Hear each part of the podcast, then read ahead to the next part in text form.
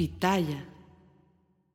Hola, ¿qué tal? ¿Cómo les va? Bienvenidos. Es un gusto saludarlos en esta noche muy fría, muy, muy, muy fría en la Ciudad de México y seguramente en algunos otros lugares. Y quienes estén en la playa o en lugares más cálidos, pues qué envidia. La verdad es que sí, porque se antoja con tanto frío. Miren que yo vengo de Oaxaca y allá que hacía tanto calorcito y tan rico, Dios mío, ya me está pegando el cambio de clima y el cambio de temperatura. Pero es un gusto poder estar con todas y con todos ustedes en este día en donde para los mexicanos, para la gran mayoría de los mexicanos, es una fecha muy, muy especial porque resulta que se conmemoran 492 años de las apariciones de la Virgen de Guadalupe en el Cerro del Tepeyac, en este mismo cerro en donde antes, antes ya se hacía y se ocupaba para eh, rendirle también eh, adoración a eh, la mismísima Tonantzin, fíjense nada más, la madre de todos los aztecas y de toda la gente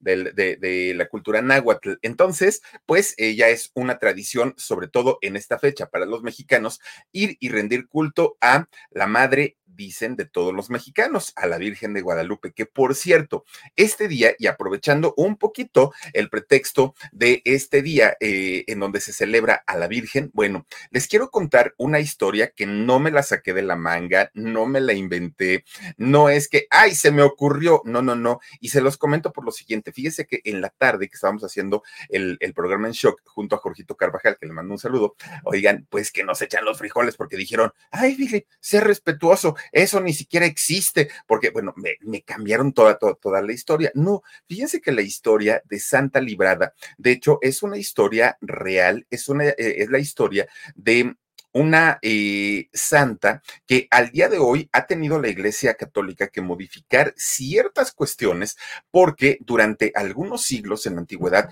fue una de las santas más veneradas en parte de Europa, pero también aquí en Latinoamérica, en algunos países. ¿Quién fue Santa Librada? ¿Por qué a esta mujer se le considera una virgen, una de las vírgenes, incluso por el mismo Vaticano llegó a ser aceptada y eh, en, en, algún otro momento, de hecho, llegó a ser sacada también de los libros de santos y beatos allá en el Vaticano? Pero ¿qué le ocurrió? ¿Por qué le salió barba? Porque en realidad fue una virgen que tenía barba. ¿Por qué tuvo esta situación eh, Santa Librada? ¿Por qué el nombre? ¿De dónde viene? ¿En qué países se le rinde? Eh, adoración todavía hasta el día de hoy. Todo, eso se los voy a platicar porque es una historia, créanme, bastante, bastante interesante, la historia de Santa Librada. Y por supuesto, por supuesto que les voy a contar de dónde nace y cómo es que se origina toda esta historia, porque créanme, está verdaderamente interesante. Yo la desconocía sinceramente y sin embargo, hay eh, pues escritos y obviamente fue además una historia que se corrió de boca en boca, la historia de Santa Librada, esta mujer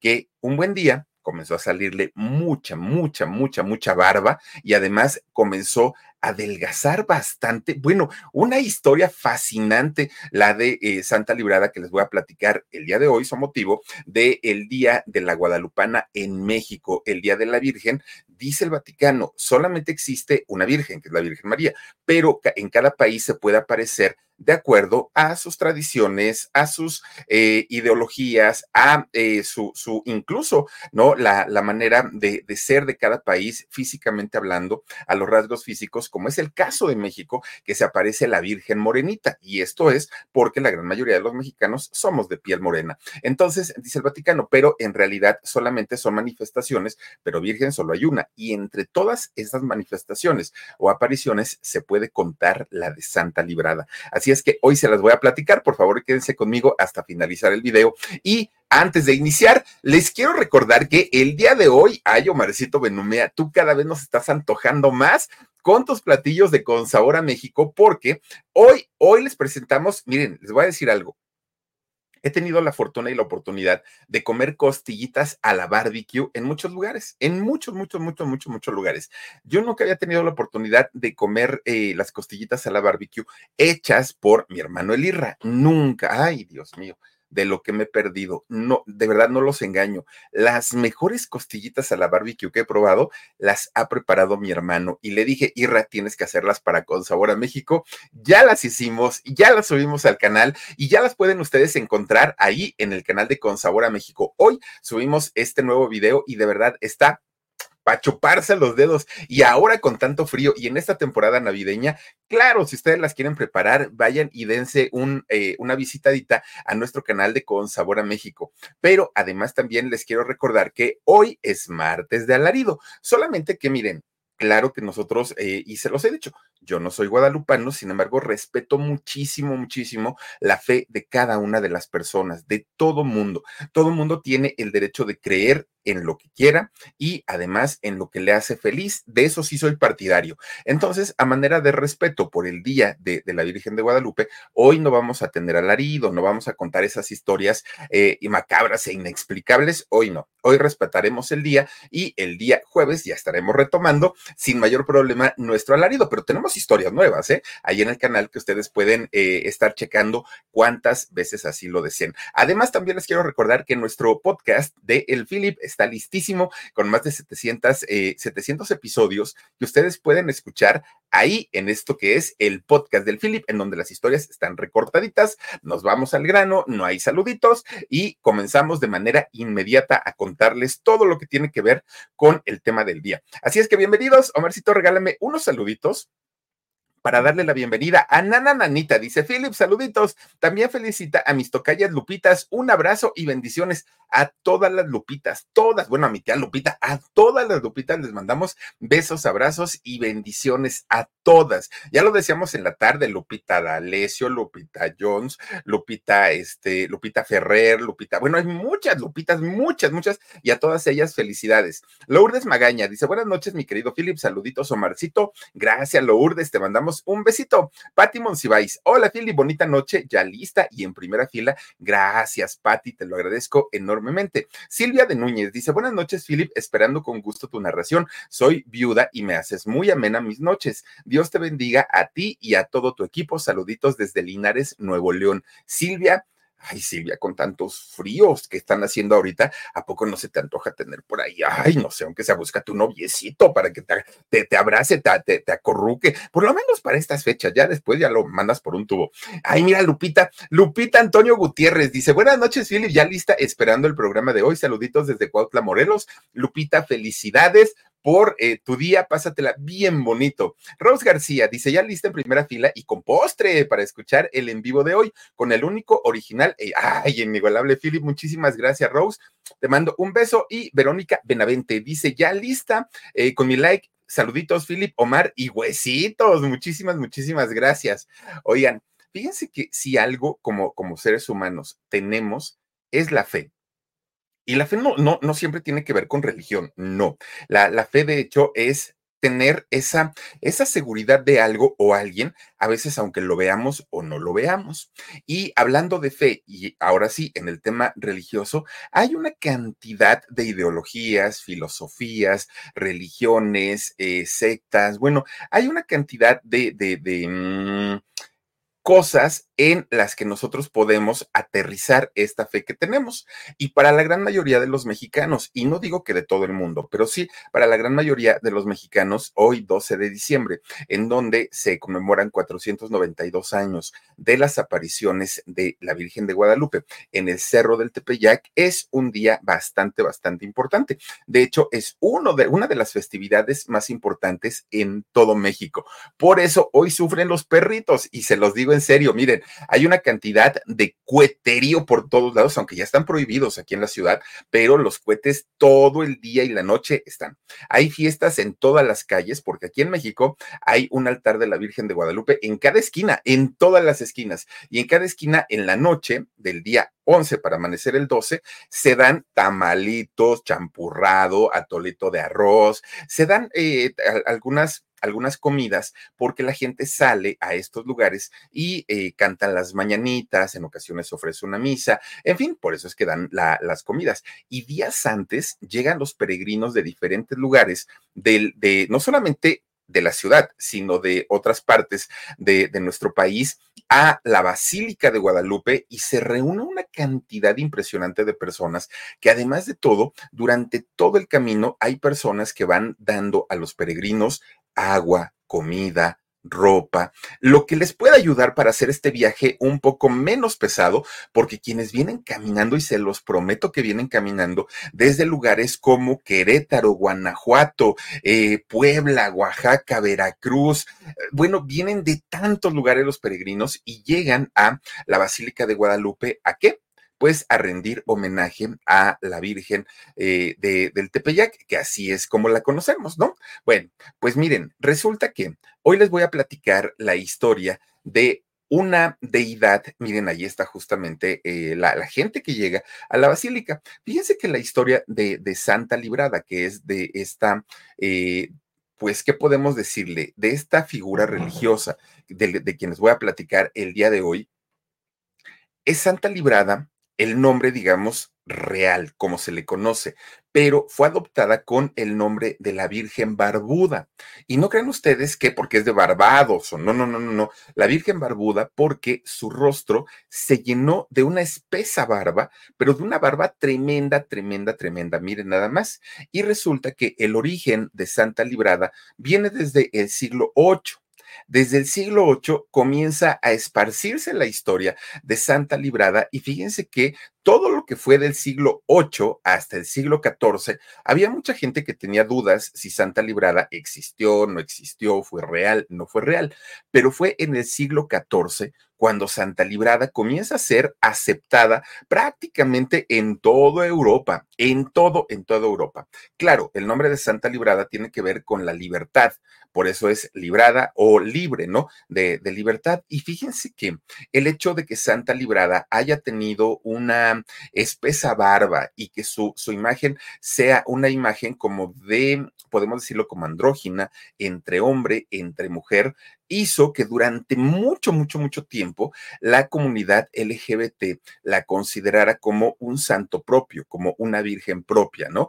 Como el, el hecho de decir es que tiene Santa Librada esta deidad, esta dualidad, esta situación de ser mujer, pero una mujer masculinizada. Y entonces por eso es que durante mucho tiempo la misma comunidad LGBT pues eh, la ha venerado de una manera tremenda, tremenda. Bueno, fíjense que después del siglo XVI, que es el, momento en el que estaba más alta la, la, veneración a esta Virgen Santa Librada, que además es representada en, un, en una cruz justamente como el mismo Jesucristo, como nuestro Señor Jesucristo, bueno, pues resulta que cuando el Vaticano, cuando la Iglesia Católica se da cuenta que Santa Librada estaba teniendo muchísima, muchísima, eh, muchísimos feligreses y que mucha gente se estaba volcando a la adoración de Santa Librada, resulta que la Iglesia Católica decide que el origen de esta eh, Virgen no estaba basada en un hecho real. Eso lo decide la Iglesia Católica,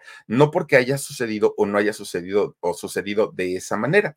De hecho, eh, a Santa Librada estuvieron a punto de canonizarla y posteriormente de convertirla en santa, oficialmente, no por parte del Vaticano. Pero fíjense que el Vaticano en el siglo XVI decide no hacerlo. Deciden que no, que eh, mejor lejos de aceptarla dentro del Vaticano, la iban a sacar, la iban a sacar de estos libros, de este, ¿cómo le llaman? El santoral, en donde vienen todos los nombres de los santos y de los beatos. Bueno, pues, ¿quién fue Santa Librada y por qué puso en jaque al Vaticano y por qué mucha gente al día de hoy sigue considerando que Santa Librada es una virgen muy milagrosa, pero además, ¿cuál fue la historia real y por qué se le representa crucificada justo como nuestro Señor Jesucristo? Bueno, hay de hecho dos versiones que son las más aceptadas o las más conocidas. Ahorita les voy a platicar eh, lo, lo, que es la versión más, eh, digamos, más generalizada, pero también les voy a contar la otra. Bueno, Resulta que esta eh, historia, primera historia, se fue contando primerito desde el siglo VIII de boca en boca, ¿no? Empezaba la gente a contar la historia delibrada y delibrada y delibrada. Y posteriormente esa, misma gente comienza a ponerlo por escrito para que no se pierda, ¿no? Todo lo que tenía que ver con Santa Librada. Bueno, resulta que existía un eh, rey pero era un rey pagano, es decir, un rey que adoraba a dioses falsos, ¿no? Este rey era eh, un rey de, de Galaesia, Galaesia. Galaesia era parte de lo que hoy es Galicia, allá en España, León, también eh, parte de Francia, incluso parte del norte de, eh, mm, ay, ay, ay, ay, eh, Brasil, los que conquistaron Brasil, ¿cómo se llama? Portugués, Portugal. Bueno, parte de Portugal, parte de España y parte de Francia, esa parte era galaesa, ¿no? En el siglo VIII. Bueno, pues resulta que el rey de Galaesa, de, de, este lugar, que además era un rey pagano, que como ya les digo, no tenía nada que ver con el cristianismo, nada, nada, este rey, y miren que siendo de España, ¿no? Resulta que este rey de repente estaba casado, ¿no? De repente un día, pues su esposa le da la noticia de que se iba a convertir en mamá. Y el rey se puso muy contento. De hecho, el rey quería un varón, quería tener un hijo. Pues resulta que, miren, este embarazo hacia la reina se comienza a complicar mucho. Desde que empieza prácticamente el embarazo, fue un embarazo bastante, bastante complicado. Y estamos hablando, oh, pues imagínense, de, del siglo VIII. Bueno, pues resulta que no había tantos, eh, tantos avances en la medicina y nadie, na, nadie lograba decirle a la reina qué era lo que sucedía con ese embarazo. La pancita le estaba creciendo más de lo normal. Era una cosa que no daban crédito porque decían, es que es muy grande el vientre, no puede ser posible que este, pues vayan a ser gemelos. Incluso había había, gente que le decían que no, que de hecho iban a ser tres niños. Bueno, pues la reina estaba muy mal, muy, muy, muy mal. Y al momento del parto, Uy, bueno, ¿cuál fue la tremenda sorpresa? Que comienza el nacimiento de los bebés, porque efectivamente no fue uno. Nace y la primera en nacer fue una niña. Cuando nace la niña, dijo el rey, mm, pues yo quería niño, pero bueno, como son un montón, a ver si ahorita, ¿no? A ver si ahorita ya viene por aquí el niño. Bueno, pues resulta que nace otro niño, fíjense, que, diga otra niña. Y entonces el rey dijo, ay, no, bueno, pues ya no, se, acabaron mis, ilusiones de ser papá de un niño pero resulta que después dijeron, no, pero espérense, viene otro.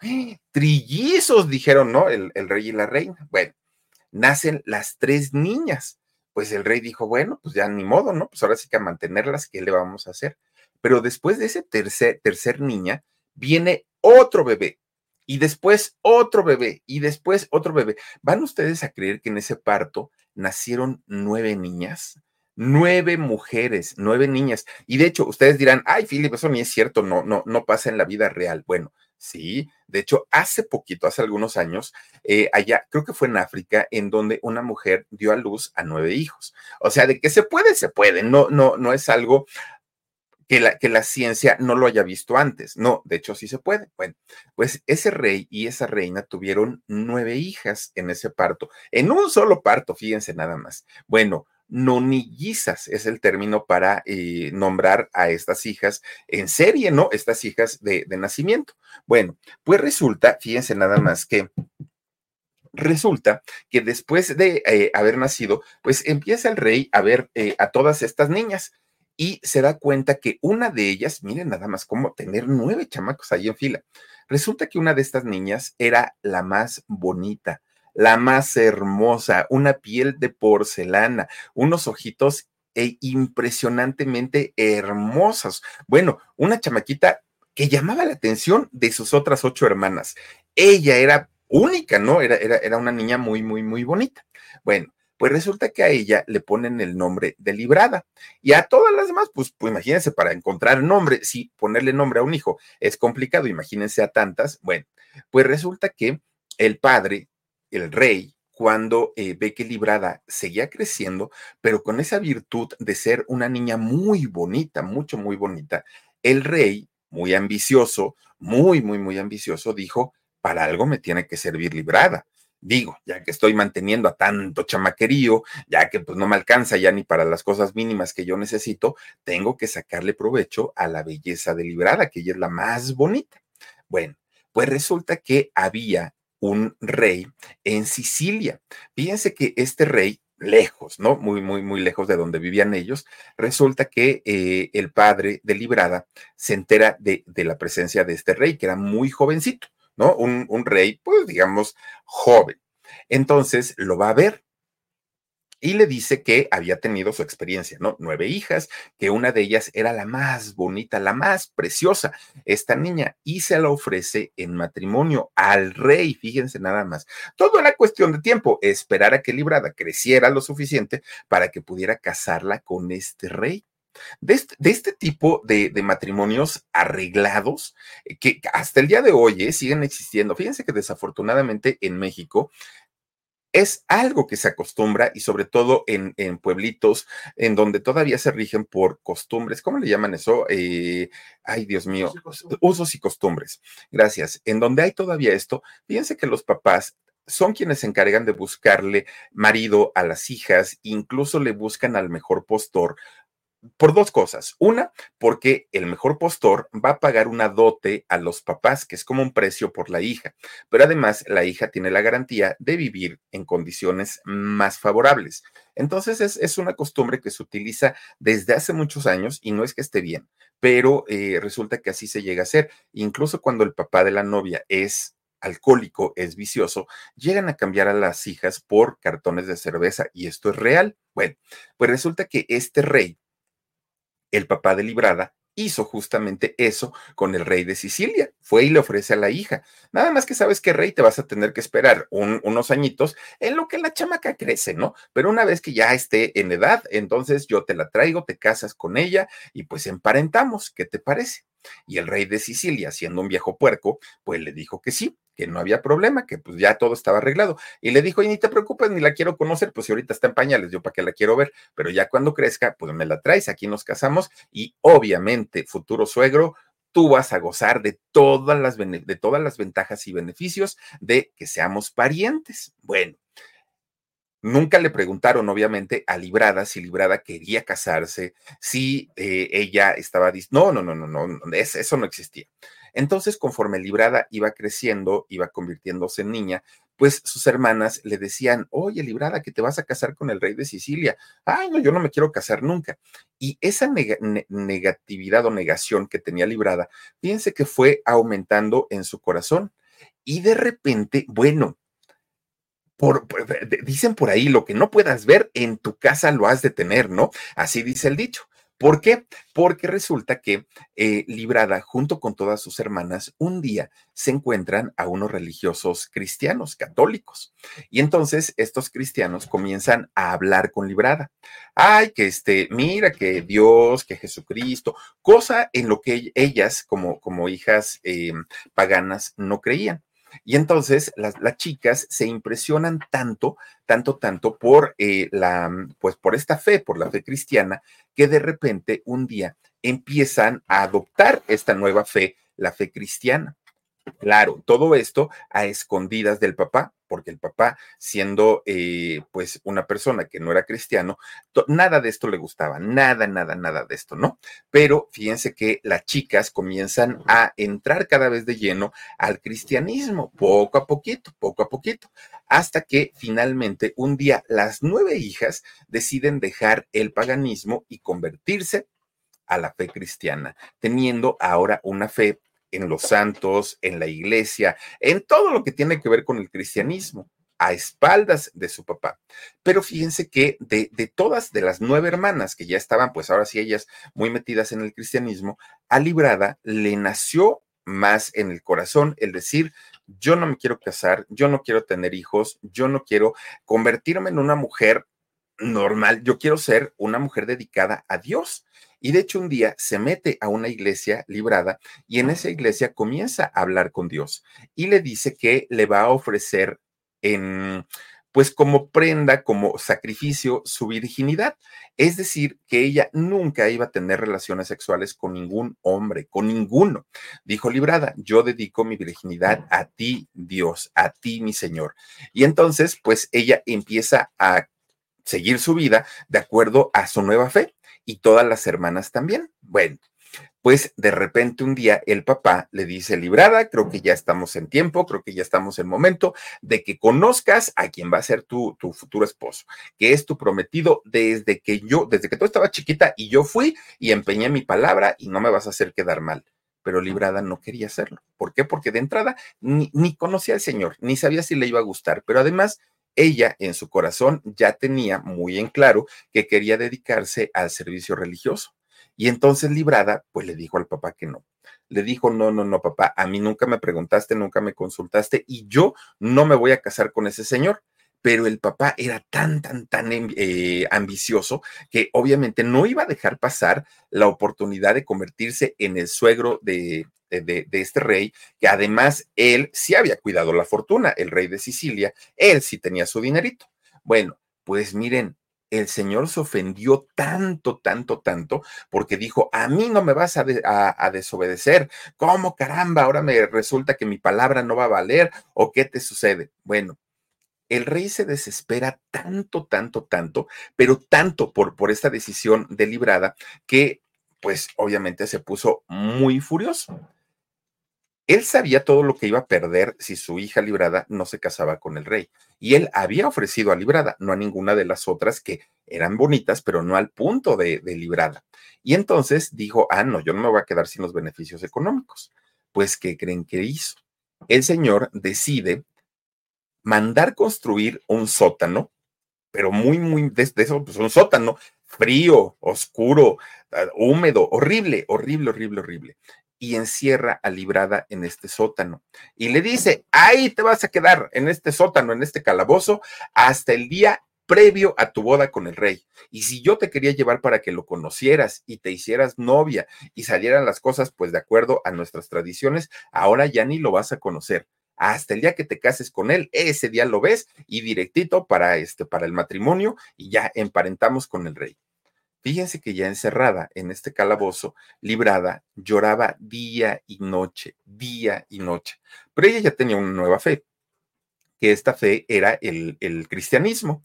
Y entonces todos los días, todos los días, con sus llantos, oraba, suplicaba a Dios que le, le, iluminara la mente, que ella no quería casarse, que ella quería servirle a Dios y que Dios tenía que hacer algo para impedir esa boda. Poco a poquito iba pasando el tiempo y fíjense que eh, pues no había una respuesta por parte de Dios, ¿no? Eh, Librada seguía esperando a que llegara el momento de casarse. Pues resulta que ya en un acto de desesperación, Librada dijo, Dios, si en verdad tú eres el Dios verdadero, tienes que hacer algo para que yo no me case y yo pueda servirte y yo pueda estar contigo en, eh, pues ahora sí que en el servicio a tu nombre.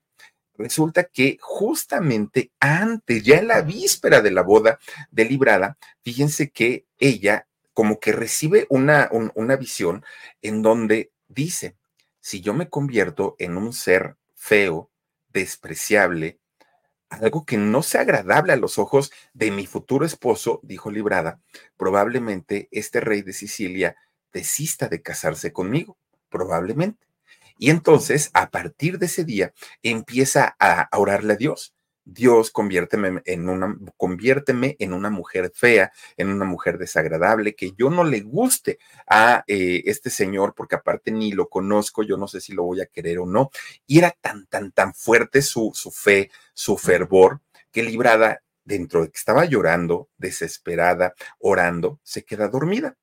Al otro día, su padre iba a ir por librada para casarla con, con este señor. Pues, ¿qué creen? Fue tanta la fe y tanta la devoción que eh, con la que librada había orado que Dios escuchó sus ruegos. Fíjense que a librada justamente esa noche y en ese sueño antes de su boda comenzó a salirle mucho vello en su cara, muchísimo, muchísimo formándosele una espesa barba negra, así una, una barbota que ya la quisieran mucho, y me incluyo, ¿eh? Muchos hombres en el mundo, una barba muy, muy, muy espesa. Bueno, esta barba le da un aspecto muy masculino y desagradable para los hombres a, eh, a Librada. Pero además, fíjense que además de ser este aspecto tan, tan, tan desagradable, pues el peso de Librada, quien además durante todo el tiempo que estuvo metida en el calabozo dejó de comer bien y lo poco que comía llegaba ella misma a vomitarlo. ¿Para qué? Porque ella no quería conservar su figura tan esbelta que tenía. Ella quería desmejorarse muchísimo, muchísimo. Y sí, efectivamente, el día previo a su boda, eh, Librada estaba muy demacrada, estaba además con una tremenda, tremenda barba, estaba ojerosa, los ojos los tenía muy rojos de tanto llorar todo el tiempo que su papá la había mantenido ahí. Bueno, pues la, la salud empeoró, empeoró, empeoró, empeoró de repente un, e, ese día que ya estaba para casarse, pues escucha que vienen bajando muchas personas por el calabozo, por, por el, el sótano, ya venían por las escaleras, traían antorchas y todo, ¿no? Iban por librada. Resulta que una de las personas que iba a sacar de ese calabozo a librada iba a ser el rey de Sicilia, aquel hombre que se iba a casar con ella. Bueno, cuando este rey de Sicilia la vio, miren, se horrorizó de tal manera que no quiso volver a saber de ella, dijo, este digo rey, nada más me hizo tarugo y miren, nada más me dijo que era la más bonita y vean, hasta barbona está. Y el rey de Sicilia sale corriendo y no quiso volver a saber nada de la familia de Librada, nada. Obviamente, el papá de Librada era el más ofendido, el más enfurecido. Sus sueños de ser el suegro del rey multimillonario se habían ido a la basura Librada estaba feliz, sí, débil, cansada, ahora con su belleza, que ya no era la, belleza que eh, ella pues había visto, pero ella estaba contenta, ella estaba feliz porque ya no se iba a casar y ahora sí podía dedicarse pues en pleno al servicio a Dios. Resulta que librada el precio, ¿no? De, no haberse casado, fue sacrificar su belleza, su belleza para poder dedicarse a Dios y que ningún otro hombre nunca se le acercara a librada. Pero fíjense ustedes que lo peor estaba por venir. ¿Y por qué? Porque el papá de Librada estaba tan, tan, tan enojado, pero tan enojado que, fíjense, él dijo, a ver, sí, ok, ya no te casaste, Librada, ya no hubo matrimonio, pero yo quiero saber cómo caramba le hiciste para que te saliera esa barba tan horrible, para que te pusieras tan flaca, tan demacrada, con esos ojos tan espantosos. ¿Qué hiciste? ¿A qué Dios te linkaste? Porque esto no, no, no puede ser posible. Pues total, fíjense que ella sí le respondió y le dijo, papá, es que hay algo que tú no sabes desde hace mucho tiempo y que echa de cabeza, aparte de todo, a las hermanas, porque le dice, desde hace mucho tiempo, mis hermanas y yo nos convertimos al cristianismo, tenemos una nueva fe. Y mi Dios me salvó de casarme, y no solamente con el rey de Sicilia, sino me salvó de casarme con cualquier hombre que tú me quieras casar de aquí en adelante. Entonces el papá, lleno de furia, el rey lleno de, de, ira, de furia, de, de, desilusión, le respondió, así, ah, ah, pues te quiero decir algo, librada tanto que tú adoras a tu, a tu Dios Cristo, tanto que tú quieres ser como Él, tanto que tú le quieres servir, pues ahora vas a morir igual que murió Él. La mandó el mismo Padre a que la martirizaran a Librada. La martirizaron, le cargaron su cruz de madera y posteriormente en esta misma cruz, Librada fue crucificada, fíjense nada más. ¿Por qué? Por haberse atrevido a desafiar a su padre. Bueno, pues resulta que eh, se, se cuenta en la historia que el padre con quien se ensañó fue con Librada, ¿no? Que la, que la sube a la cruz. Pero las otras ocho hermanas no estuvieron lejos de eh, ser humilladas y de ser maltratadas por el Padre para hacerlas que renunciaran a esta fe del cristianismo. Y todas ellas murieron también como mártires. Pero en el caso de Librada fue también muy, muy eh, fuerte. ¿Por qué? Porque mientras Librada estaba colgada en la cruz, estaba agonizando por eh, pues el castigo que su padre le había puesto, que de pronto un violinista que tocaba en las calles para ganarse unas monedas, vio a Librada que estaba colgada en la cruz, justo como había muerto nuestro Señor Jesucristo, y se acerca al pie de la cruz donde estaba Librada, y fíjense que comienza a tocar una melodía para ella. Y le dijo, ¿no? Eh, Librada, esta canción es para ti, para que por lo, por lo menos tengas un poco de alivio en el momento de tu muerte. Fíjense que Librada, muy, muy, muy agradecida con este violinista, con el gesto que había tenido el violinista, le arroja uno de sus zapatos. Le arroja uno de sus, de, sus zapatos al violinista y fíjense que al caer al piso, esta zapatilla que le había aventado eh, librada se convirtió, ay, perdón, se convirtió en una eh, zapatilla de oro, una zapatilla de oro que el violinista fue con un orfebre para que la fundiera y con ese dinero el, eh, violinista pudo mantener a su familia.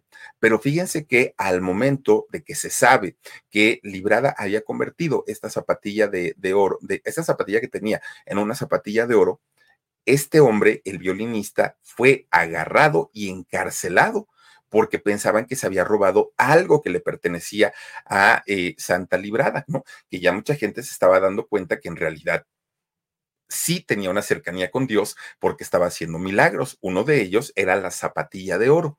Bueno, pues este hombre fue incluso condenado a la muerte. Fue condenado por eh, esta situación del de el famoso robo a librada. Entonces, le, pide, le dicen que diga su último deseo, este violinista.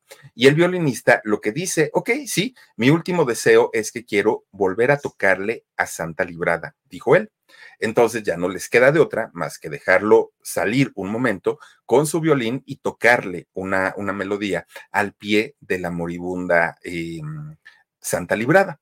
Resulta que cuando llega ahí, este hombre, el violinista, se pone a llorar y a decirle, Santa Librada, es que me están acusando de que yo te robé el zapato, pero yo no te lo robé, tú me lo diste. Y Santa Librada, ya con prácticamente su último aliento, fíjense que le avienta su otro zapato, su otra zapatilla que al caer al piso nuevamente era una zapatilla de oro. Esto fue visto por mucha gente, muchos. Entonces la gente decía, ah, entonces sí se la dio, no es que se la haya robado, ya ven, y además ni siquiera era de oro, pero ¿por qué se convirtió en oro? Y empezaron, milagro, esto es un milagro. Lo hizo Librada para ayudar a la familia del violinista, porque se sabía que el señor no tenía dinero, tenía una familia muy grande y necesitaba, por eso salía a tocar con su violín. Desde ese momento, mucha gente estuvo consciente que Librada sí tenía cierto, cierta cercanía, ¿no? Con, con, con Dios y por eso podía realizar milagros. Fíjense que después de, de, que ocurre eh, la, pues ahora sí que la, la muerte, ¿no? De, de Librada, bueno, pues mucha gente empieza a rendirle pues cierto, cierto servicio, cierto culto, ¿no? A Librada porque decían es en realidad una virgen y comienzan a eh, hacer o a representar su figura, justo como lo hacen también con las figuras de, de los santos o del mismo Jesucristo. Entonces, las hermanas que también habían sido muy, muy, muy maltratadas por el propio papá y que también se habían convertido de alguna manera en eh, mártires por, por, el cristianismo, bueno, que de hecho las hermanas, fíjense, una de ellas era de nombre eh, Ginebra, una, la otra era Victoria, Eumelia, la otra, Germana, la otra, eh, Gema, Marciana, Brasilia y Quiteria, ¿no? Eran, eran las eh, hermanas de, este, de Librada. Bueno, todas ellas las martirizaron de igual manera y todo era para que se retractaran de esta nueva fe cristiana, que no sé si a final de cuentas ellas se retractaron o no, eso sí no lo sé, pero en el caso de eh, Librada, fíjense que esta historia se fue pasando de boca en boca. Primero fue de boca en boca como eh, la gente conoció acerca de la historia de Santa Librada, pero posteriormente mucha gente comienza a poner por escrito esta misma historia historia que en cierto momento o en cierto punto ya no se supo si fue una historia real o fue una leyenda o fue algo que a una persona se le, se le ocurrió y se fue haciendo grande, pero llegó a ser tan grande que estuvieron tres países involucrados en el culto a Santa Librada o a la Virgen Barbuda. Bueno, fíjense que cuando esta historia ya estaba como en pues en un punto muy álgido y que además hay iglesias dedicadas a Santa Librada, hay una iglesia en donde se dice que están los restos de Santa Librada y que el Vaticano comienza a darse cuenta que no era simplemente una historia como de fantasía, no, ya tenía sus feligreses y mucha gente, mucha gente le oraba, le rezaba y creía en sus milagros. Bueno, pues cuando llega el siglo XVI, el Vaticano dijo, a ver, vamos a poner orden, porque de entrada la gente está adorando a una virgen que para, saber si era virgen, en segundo, ni siquiera la tenemos canonizada, ni siquiera la tenemos beatificada. Entonces hay que poner orden en el tema de eh, Santa Librada. Y fíjense que deciden, el Vaticano decide que esta historia no era una historia real y además que era una historia sacada de la ficción de la gente. Eso lo dijo el Vaticano. Y que esa celebración que se hace hoy, hoy en ese 2023, se hace todavía cada 20 de julio para festejar a Santa Librada, pues era considerada como una fiesta pagana porque Santa Librada no era una, una virgen, por lo menos aceptada por el Vaticano. Es en este siglo XVI cuando Santa Librada fue sacada del calendario de, del Vaticano. ¿Para qué?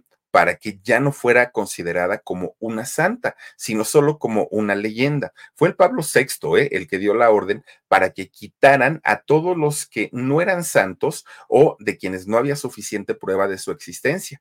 Y entonces que lo sacaran de todas esas listas, que no nada más fue Santa Librada, fueron muchos otros, pero como Santa Librada ya era una figura muy conocida, muy, muy, muy conocida, principalmente en España, en Portugal, en Francia, pero también aquí en, en Latinoamérica, sí, también hay mucha gente que cree y tiene mucha devoción en Santa Librada. Por eso es que, aunque el Vaticano dijo ya no, mucha gente sigue todavía hoy teniendo a Santa Librada como un santo, de hecho se le nombra Santa Librada todavía y fíjense nada más lo que son las cosas. 20 de julio de cada año se sigue todavía festejando el día de Santa Librada y hacen tremendas, tremendas fiestas. De hecho, fíjense que eh, en la Catedral de Sigüenza, allá en España, es donde se le admira o se le respeta muchísimo más. ¿Por qué?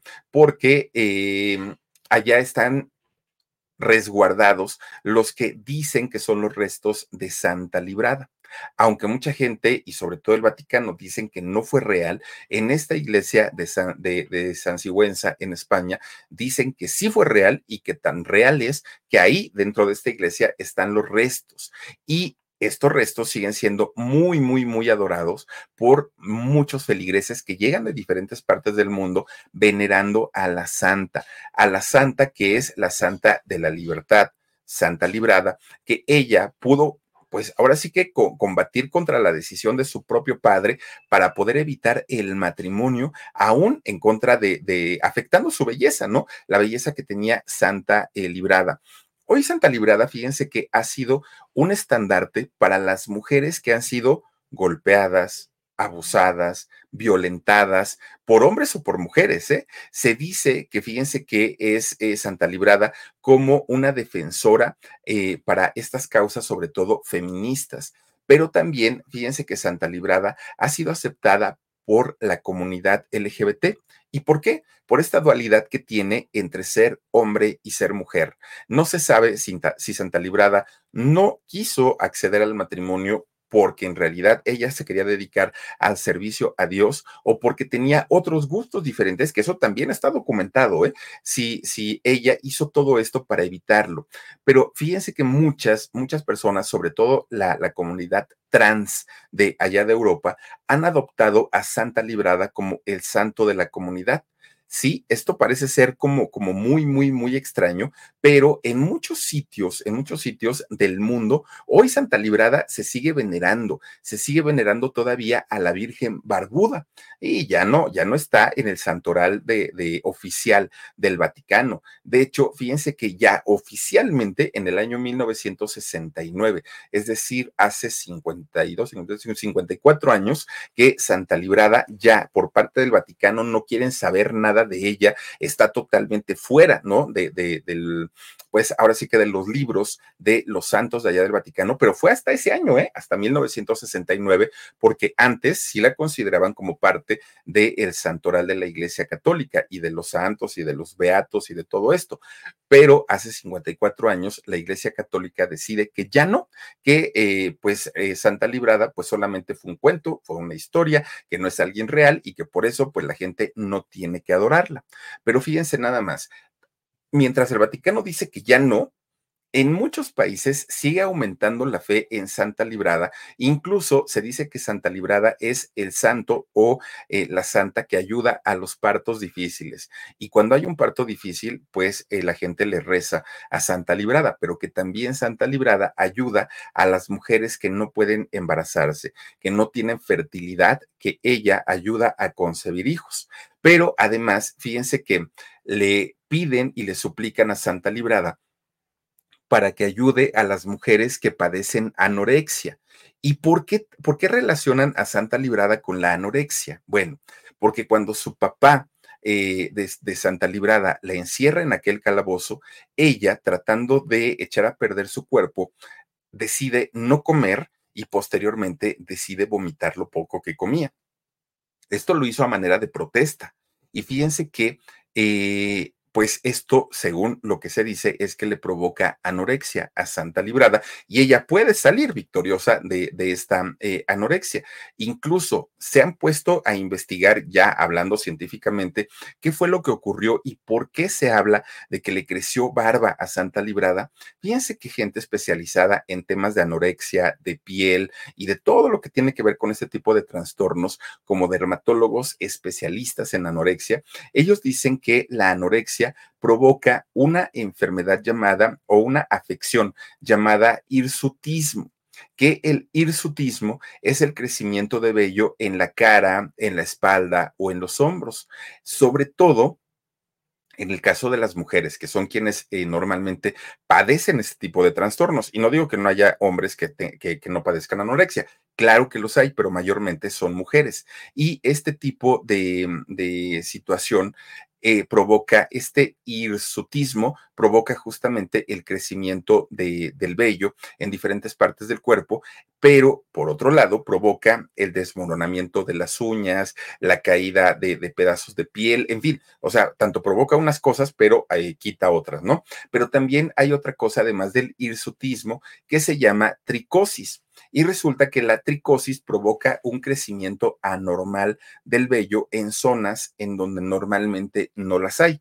Y en este caso, lo que dicen los dermatólogos que pudo haber ocurrido con Santa Librada es justamente eso, que por su afección y por su enfermedad que tenía de la anorexia, ella pudo haber desarrollado eh, pues estas afecciones de la piel y estando en un lugar sin luz, húmedo, muy frío y eh, eh, durante un tiempo prolongado, probablemente eso sí pudo haber ocurrido que a esta chica de nombre Librada le pudo haber salido barba y al momento de que su prometido la fue a ver a, este calabozo, pues se da cuenta que Santa Librada estaba llena de barba.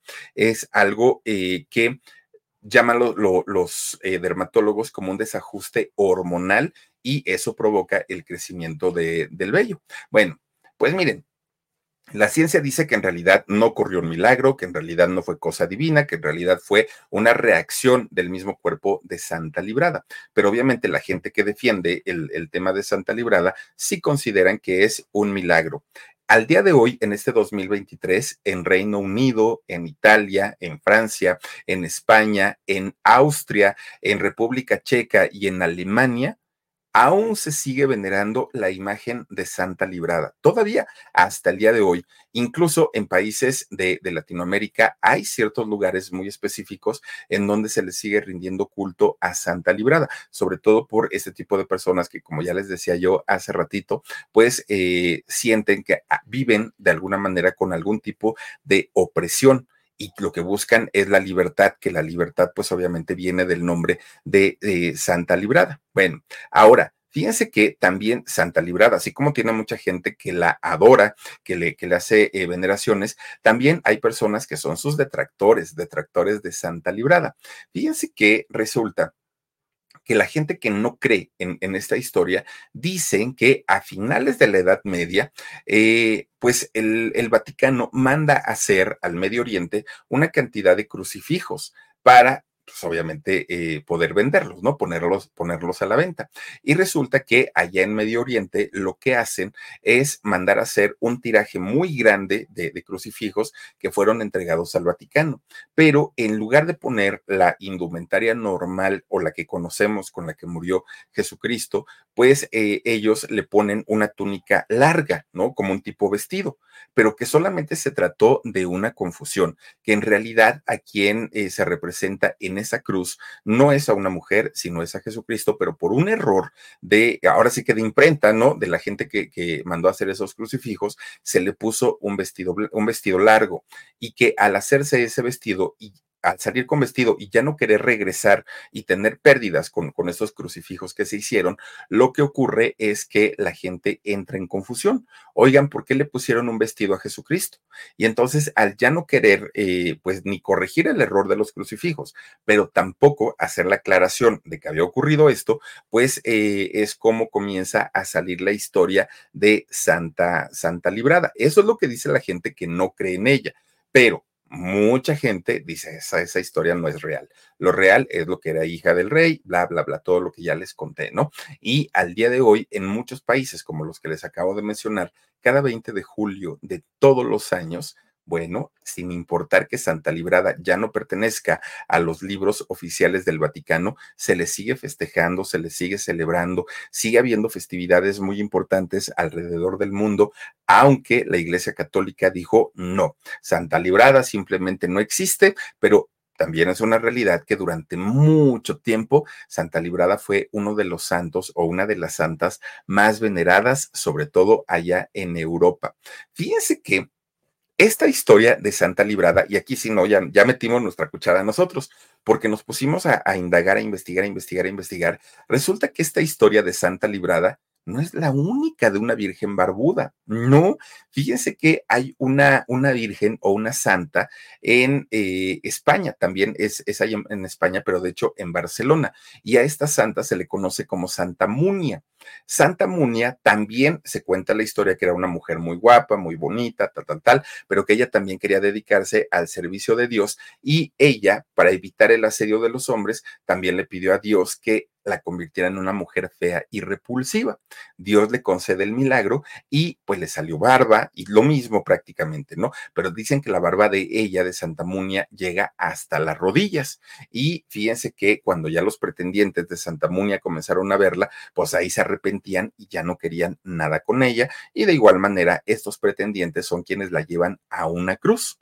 Bueno, pues esta historia de Santa Munia es muy parecida a la historia de Santa Librada, nada más que la historia de Santa Munia es una historia muy local en un, en un poblado de allá de Barcelona, en España. Y la historia de Santa Librada es una historia que ya se conoce prácticamente alrededor de, de todo el mundo. Bueno, sea como sea, la fe creo yo que da para eso y para muchísimo más. Y yo siempre lo he dicho, la fe creo yo que te tiene que hacer sentir mejor, te tiene que hacer crecer como persona, te tiene que convertir en un mejor ser humano. Y si tu fe es adorar a quien tú quieras, sin importar que al otro no le parezca, está perfecto y síganlo haciendo, no hay ningún problema. Creo yo, creo yo que todos los seres humanos tenemos la necesidad de creer en alguien superior y nos ayudan, nos ayudan mucho. También existimos las personas que al día de hoy pues estamos hasta cierto punto desilusionados de las instituciones religiosas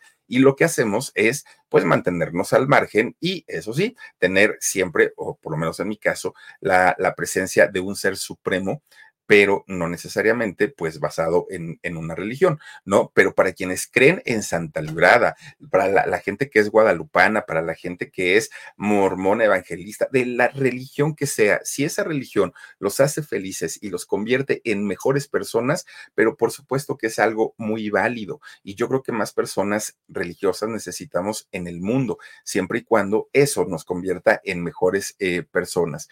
Fíjense que se ve muy difícil que el Vaticano recapacite y reconsidere el hecho de meter a Santa Librada nuevamente en la lista de los santos. Ni en un futuro próximo ni en un futuro lejano creo que esto ocurra porque no está dentro de la agenda del el Vaticano. Y el hecho de que Santa Librada haya sido sacada de eh, los libros del Vaticano, pues hizo que todavía la comunidad sintiera más cercanía por Santa Librada, porque dijeron, claro, como la vieron diferente, como la vieron ahora con barba, pues ya la están discriminando pues quién sabe si haya sido por discriminación o no. Lo cierto es que Santa Librada al día de hoy sigue siendo venerada, sigue siendo adorada por muchos de sus fieles y le atribuyen no uno, le atribuyen muchos milagros a Santa Librada y sobre todo milagros que tienen que ver justamente con eh, asuntos de discriminación y la comunidad LGBT, la comunidad trans, sí son muy devotos, muchos de ellos, de Santa Librada. Miren nada más, en un día de la Virgen de Guadalupe, pues platicar de esta historia que de verdad a mí sí me impactó y me dejó muy, muy sorprendido porque nunca, nunca, nunca me hubiera imaginado ver la imagen de una virgen ni en una cruz y mucho menos con barba, pero existe y ahí está la historia de Santa Librada. Y hasta aquí le vamos a dejar con la historia de hoy porque resulta que vamos a eh, eh, mandar saluditos, mi queridísimo Edgar Omar Benumea. Y tenemos por aquí a María del Rocío Velázquez. Dice, qué historia muy interesante. Me gusta tu ahínco, mi eh, Philip. Gran trabajo tuyo y el de tu equipo. Gracias, María del Rocío. Te mando un beso. Gracias también a Noemí Pérez Arellano. Gracias, Philip. Está muy buena la historia. Yo no creo en santos, pero se quiere, pero se quiere. Fotos vive. Ah, muchas gracias, gracias, Noemí. Te mando un beso. Pues es que te digo, mira, en, en cuestiones de, de, fe, creo yo, que es todo respetable, todo, todo, todo, todo. Hay gente que se burla de, de, de, la fe que puede tener otra persona. Yo no lo veo necesario porque a mí no me gustaría que se burlaran en lo que yo creo. Por eso yo no me burlo de los demás, pero hay personas pues que esto les viene valiendo gorro. Guadalupe Ramírez dice, la oración es muy poderosa, sí, y cuando se hace en conjunto es más poderosa todavía, te lo puedo asegurar, Guadalupe Ramírez. Muchas gracias. También está Mayito Reyes, muy buenas historias eh, de las santas, mi Philip, Omar y Dani, saluditos desde Chihuahua. Yo creo en Dios únicamente y se respetan las creencias de los demás. Dice, hoy muy buena receta de Israel. Gracias, Mayito, te mandamos un beso. Andrés Pérez dice, muy interesante, Philip, saludos desde Guadalajara. Andrés Pérez, te mando un abrazo, mi hermano, gracias por acompañarnos. Dice también por aquí, ya pasamos el de Lupita. Gracias también a eh, Silvia Oropesa. Ahora aprendimos, Philip, muchas gracias. Gracias a ti, Silvia. Elizabeth Lourdes Martínez eh, que dice, la, la fe mueve montañas y ella tuvo fe. Fíjense que sí, ¿se acuerdan que decía nuestro Señor Jesucristo que si tan solo tuviéramos la fe del tamaño de un granito de mostaza, podríamos mover montañas? Y ciertamente ocurre eso. Dice también por aquí Lorenza Velasco. Muy buena historia. Muchas gracias, Philip. Saluditos. Gracias, Lorenza. Te mandamos un besito. Bienvenida, Atlantis 1832. Philip, qué gusto volver a verte y escucharte. Ya tienes mi like. Muchísimas gracias, Atlantis. Te mando un beso enorme, enorme. Y gracias de verdad por habernos acompañado. Oigan, Gracias a todas y a todos ustedes por conectarse con nosotros. Hoy no hablamos de un personaje famoso, de un personaje de, la farándula, pero creo que era interesante y a veces es, bonito también conocer otro tipo de, de, ideologías, otro tipo de cosas que de pronto no estamos tan familiar, familiarizados con ello. Pero el día de mañana les tengo otra historia. Ay, Dios mío, ahora sí de alguien muy, muy, muy, muy famoso y ya verán de quién se trata. De verdad que está más que interesante la historia del día de mañana a las 9.30 en el canal del Philip. Por lo pronto, los quiero invitar nuevamente a ver nuestro canal de Con Sabor a México y nuestra receta de las costillitas a la barbecue bien sabrosas y también el alarido que hicimos el domingo pasado porque hoy no vamos a hacer alarido a manera de respeto para quienes eh, sí tienen esta fe muy grande en la Virgen de, de, Guadalupe.